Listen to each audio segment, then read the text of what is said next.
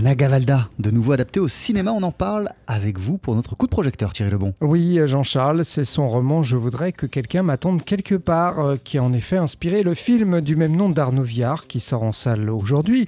Long métrage qui réunit notamment Jean-Paul Rouve et Alice Taglioni. Alors, c'est l'histoire d'une fratrie unie depuis l'enfance.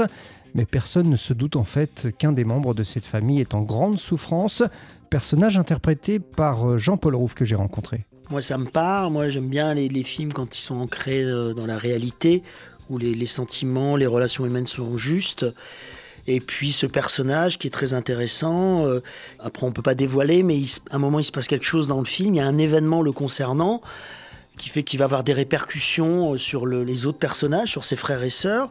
Et moi, d'interpréter ça, c'était intéressant parce que ça me permettait de pouvoir m'amuser à mettre des, petits cailloux le, long du parcours de ce personnage pour arriver à cet événement.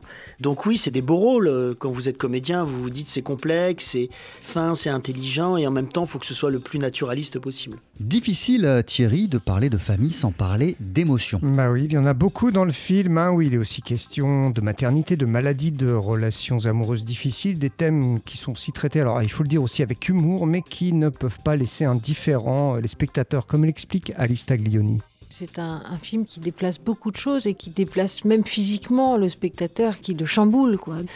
Quand on connaît un peu l'univers de Anna Gavalda, on, sait que a priori on risque de vibrer, d'être chamboulé et de ressentir des choses fortes qui sont pas toujours. Euh, est-ce que c'est agréable d'être euh, bouleversé? Est-ce que c'est agréable d'être triste? Est-ce que je sais pas si c'est agréable, mais on se sent en vie et c'est 1h40 euh, de film où on se sent vivre avec ces personnages et on se sent proche d'eux parce que tout simplement on, pense à nous quoi. Voilà, Alice Taglioni, euh, il y a aussi le personnage de Jean-Paul Rouve et un troisième personnage important Thierry dans ce film. Bah oui, euh, c'est celui de la mère et Arnaud Viard a eu la bonne idée de confier le rôle à Aurore Clément. Alors ce qui est sûr, c'est qu'avec cette galerie de beaux personnages, euh, difficile, comme le disait Alice Taglioni, de ne pas s'identifier à l'un d'entre eux, c'est Jean-Paul Rouve qu'on retrouve.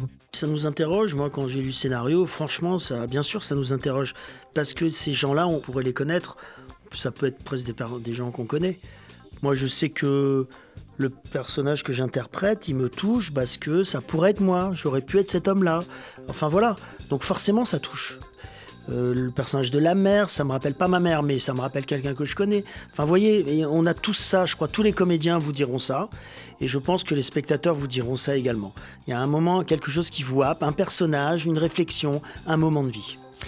Jean-Paul Rouve aux côtés d'Alice Taglioni et d'Aurore Clément, entre autres dans ce très beau film d'Arnaud Viard. Et le titre aussi est très beau. Je voudrais que quelqu'un m'attende quelque part. C'est en salle aujourd'hui. Merci beaucoup avec un formidable casting, donc Thierry Eh oui, très beau casting. Merci beaucoup.